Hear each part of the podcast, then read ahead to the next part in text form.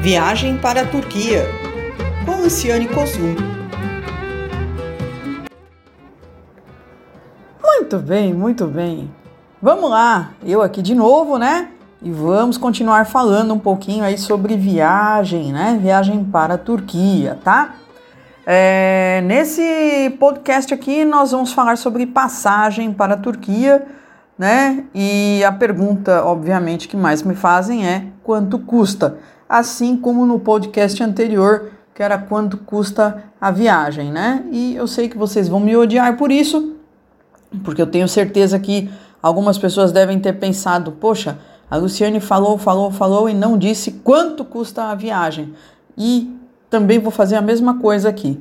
A, o preço da passagem aérea depende, né? E voltando a enfatizar aqui que o, esse conteúdo aqui é voltado para quem é leigo mesmo, né? Então, o que eu tenho percebido é que pessoas que nunca viajaram para fora e que me procuram com esse desejo, elas têm uma ideia de que preço de passagem aérea para determinado destino, né?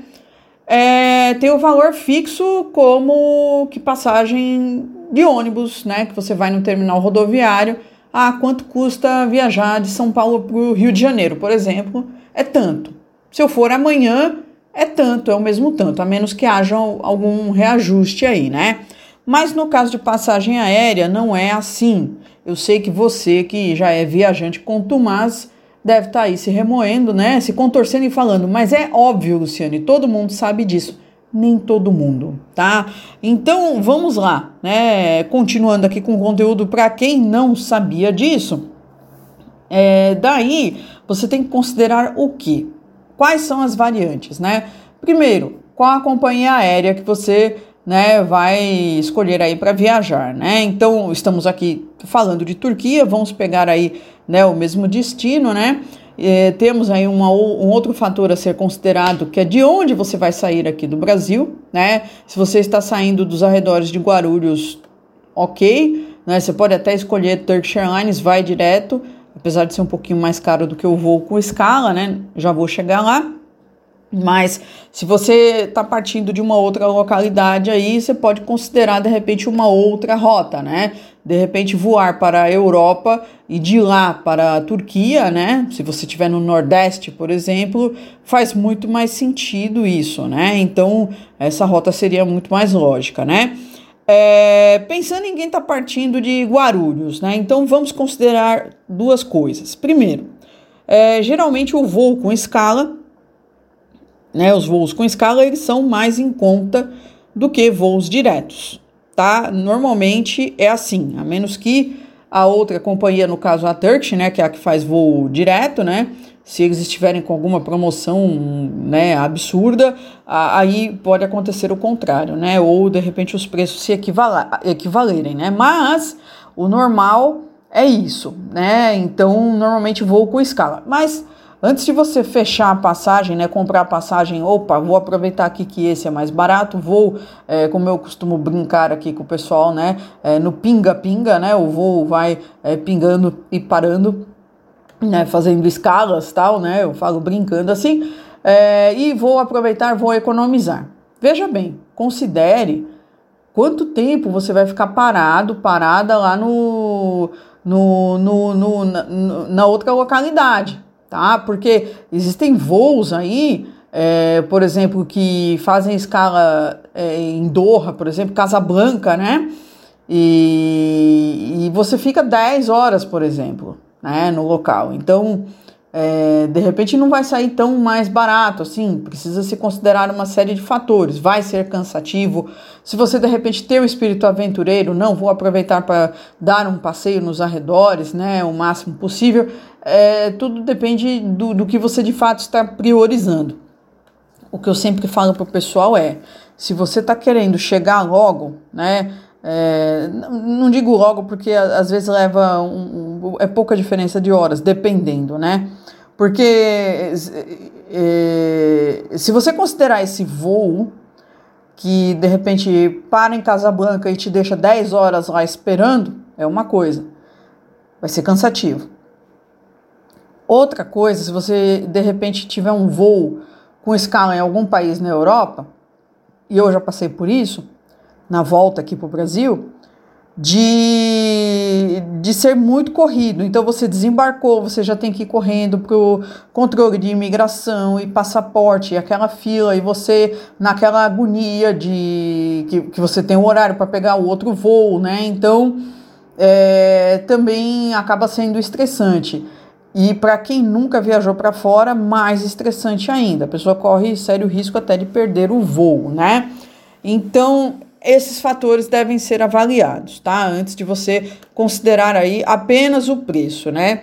Se você prima pelo conforto, né? Ah, eu vou embarcar e vou chegar no meu destino. Chegando lá, eu não vou ter maiores preocupações, é só passar pelo controle de imigração, pegar a minha bagagem e encontrar com, com o transfer, né? Da, da operadora lá de turismo que está aguardando o grupo, tudo, vá de voo direto. É mais caro? É mais caro, mas é aquilo que eu falei, né? Você vai ver o que é mais importante para você, tá? É, e logicamente, é, eu dei dois exemplos extremos, né? No caso de voos com escala, é, existem outras alternativas aí, não precisa ser necessariamente o voo que vai te deixar esperando 10 horas no local lá no aeroporto, é, entre um, o, o teu desembarque e o embarque para o destino final, ou o voo que está com o horário bem em cima do teu horário de desembarque. E existem outras alternativas aí, tá? É, são fatores que você deve considerar. E tudo isso vai né, realmente fazer com que o preço oscile aí, né? Varie bastante, né? Então você vai ter diferença aí de uma companhia aérea para outra, tá? A época que você escolhe também vai influenciar, né? Se é alta temporada e por aí vai, e uma série de outros fatores. O que eu sugiro é você ir acompanhando, tá? É, e aí, nós, nós temos aqui que considerar o que? O que, que compõe a passagem aérea? Eu já falei em alguns dos meus outros canais, para as pessoas que estão aí pesquisando, tomarem cuidado, porque existem agências de turismo que divulgam apenas a tarifa aérea e contando com a inocência do público leigo, achando que a tarifa aérea é o preço da passagem totalmente, né? E não é bem assim. É, vamos lá. O que compõe o preço da passagem aérea? Nós temos dois itens aí: a tarifa aérea e a taxa de embarque, tá? E muitas vezes esse valor de taxa de embarque aí é um valor considerável, que dá até um, um terço do, do valor da passagem toda, ou até mais, né? Depende.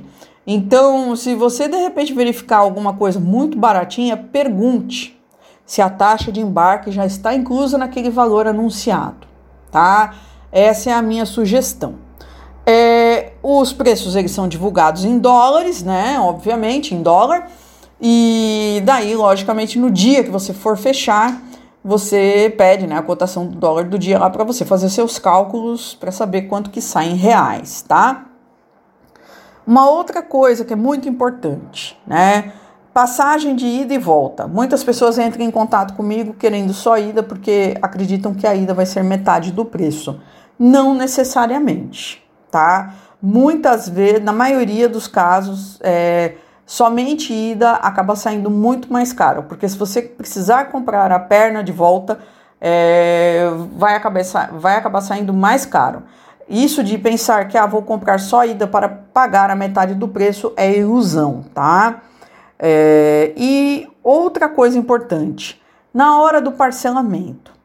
O que nós informamos para o pessoal que está procurando a gente para viajar em 2021 é o seguinte: se você vai parcelar né, o, o, a passagem aérea, né, vai pagar parcelado, no cartão de crédito, tá? O parcelamento da passagem é somente no cartão de crédito. A parte terrestre, que eu vou falar no próximo podcast, pode ser parcelado no boleto, tá? Mas a passagem aérea é no cartão de crédito e parcelado até cinco vezes, sendo que a taxa de embarque ela é cobrada integralmente na primeira parcela, tá?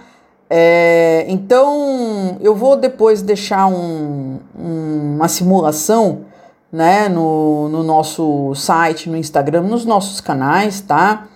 e para ficar mais visual e aí é, as pessoas vão ficar com menos dúvidas em relação a isso, tá? Mas é uma informação que é importante ser passada, tá? É, nos próximos podcasts nós vamos continuar falando aí sobre seguro viagem, seguro cancelamento. Vamos, vamos analisar aí os valores dos tours que nós estamos aí organizando para 2021, tá? É, o que, que compõe o que, por que do preço, ok? E também vamos ter um podcast aí mais para frente, onde a gente vai sugerir como que você pode começar a se organizar financeiramente, né, economizando aí aos pouquinhos para viajar, né, no ano que vem com a gente, ok?